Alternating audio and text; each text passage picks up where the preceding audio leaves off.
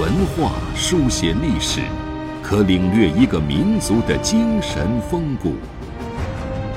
用文字镂刻古今，足以把先贤智慧遗绝孙谋。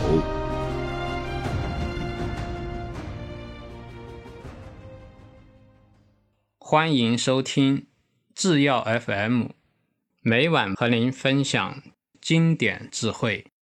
大家好，我们今天啊继续学习《群书治要续编》《隋书》里面的内容。前面我们讲到啊，隋文帝杨坚他开创了开皇之治，但是隋朝很短啊，只有三十八年。到了第二代，他的儿子啊，隋炀帝杨广即位以后啊，啊没多久啊，隋朝就灭亡了。隋朝灭亡的原因其实。也很简单，就是因为啊，隋炀帝啊不爱惜名利啊，他当时啊四处征战，同时啊又发动民力啊修建这个大运河，百姓啊在这种严重的徭役下呀，最终啊造反，而且隋炀帝没有君德啊，最后啊自己啊被人杀死啊，没有得到善终，他的这种。恶行啊，我们在续编里面有详细的记录，在这里啊不详细的展开，那大家可以看书啊，甚至于在很多典籍里面都有对隋炀帝种种恶行的记载啊。我们今天在这里呢和大家分享一段话啊，就是《隋书》里面一段评论的话：“史成曰，书曰天作孽犹可为，意思是讲啊，上书上说啊。”上天降下的灾害啊，还可以躲避；自己造的罪业啊，那是无处可逃的。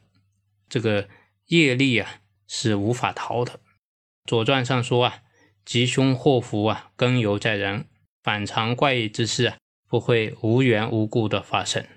啊，又说啊，战争好比烈火啊，如果不仔细，将会自焚。啊，所以历史上啊，凡是好战的君主啊。最好结果都不会好。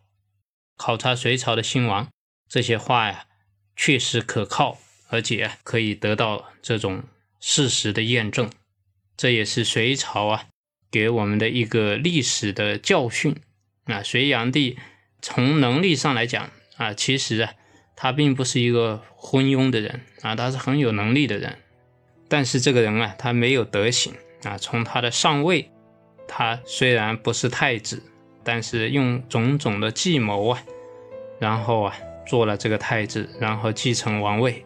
但是呢，他用不正当手段得到这个君位啊，最终的结果啊是葬送了自己的生命，葬送了整个国家，实在是让人啊看了之后啊觉得可悲可叹呐。我们今天啊就和大家分享这一点，谢谢大家。